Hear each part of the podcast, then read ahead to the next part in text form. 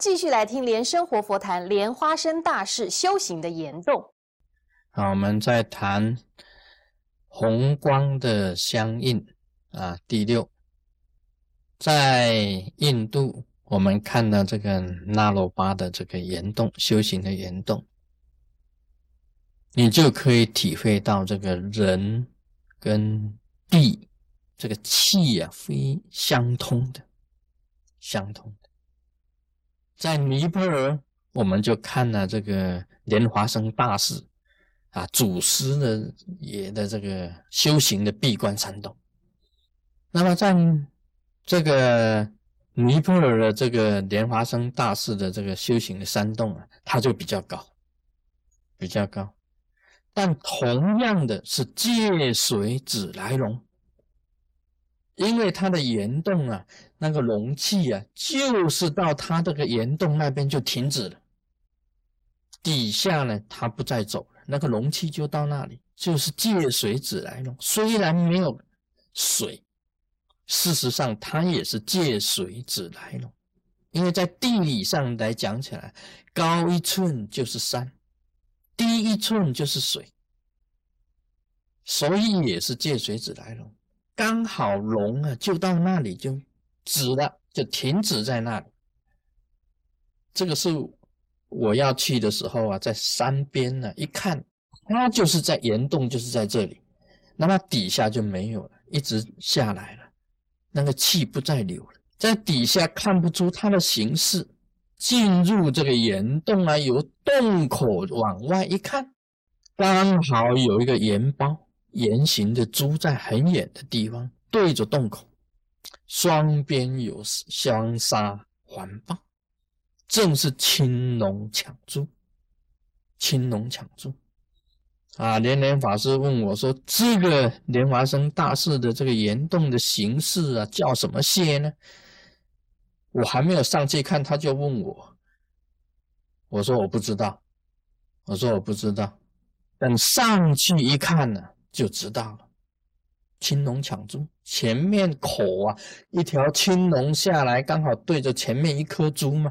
那一个盐包啊，盐包的山满就是珠嘛，双边还有双沙环抱呢，非常漂亮的，非常漂亮。进去里面一样的，感觉到很清凉啊，感觉到很清凉。这个莲华生大士啊，这个。祖师爷啊，不同凡响。他修行的这个岩洞啊，也一样是不同凡响。祖师在修行啊，都是得到法以后啊，他很快的去闭关，闭关的时间很长哦，有的时候是一年、两年、三年、四年、五年，把这个法修到相应为止。啊，这个莲花生大士啊，是乌金。啊，乌金莲华生大士，他本身来讲起来啊，他是红教的祖师啊，这个红教的祖师，灵马派哈，灵马派红教的祖师。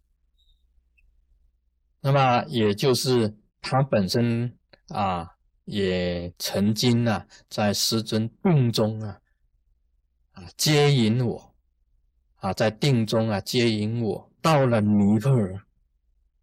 到了尼泊尔去，我也是在那边修行的，所以很多人呐，在印度跟尼泊尔，很多人看到我，都跟我讲：“哎，你怎么这个时候才来？”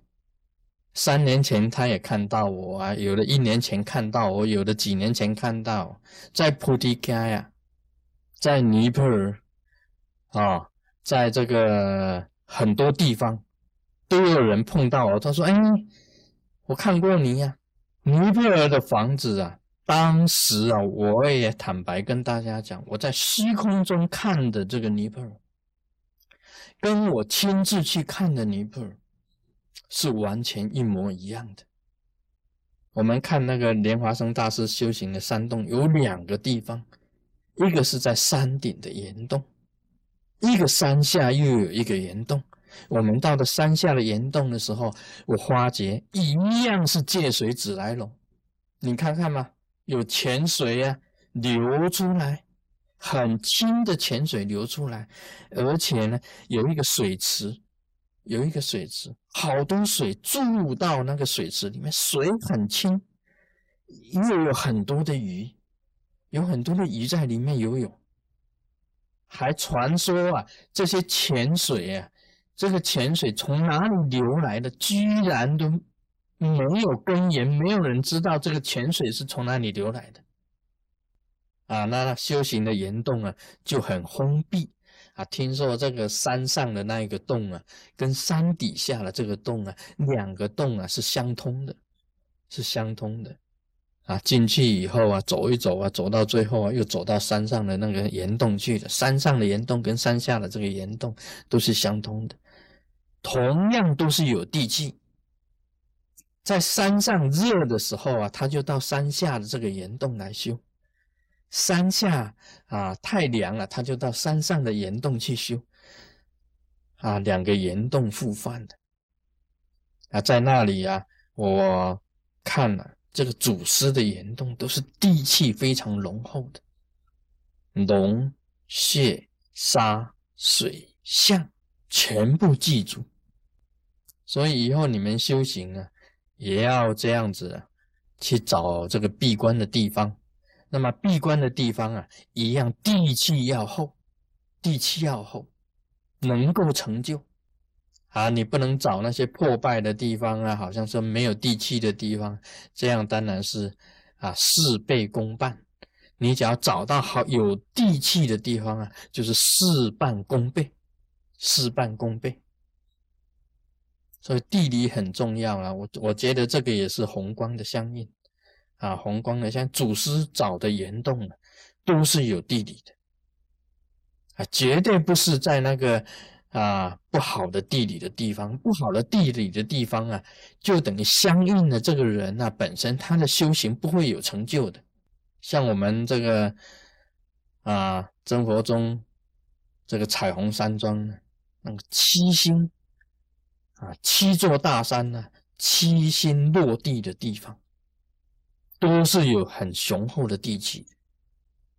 你在彩虹山庄啊的闭关房啊禅定啊，那一种灵气就是不一样，所接受到的那个等于是在天上界，等于就是在天上界。修行啊，必须要找有地灵啊地灵的地方。你看那个莲师，在这个山下的这个岩洞，一样有水声。有潜水的声音，可以讲起来啊，水跟身体的火配合融合起来啊，就是水火既济。密教里面讲啊，这个浊火上升啊，这个菩提心业意下降，完全就是水火既济，用水火去练的，用水火去练，用轰啊啊。用风啊去加持，用水火的原料去炼，然后你自己的身体本身就是地，这个是综合的地水火风，这个都是修行的这个要素啊。大家这个明白了这个地理的重要，你们也可以观察哪一块地是有地气的，哪一块地是没有地气的。那么你们可以好好的这个闭关修行，将来个个都变成那罗巴祖师跟莲华生大师。啊，今天讲到这里，我们马上分别。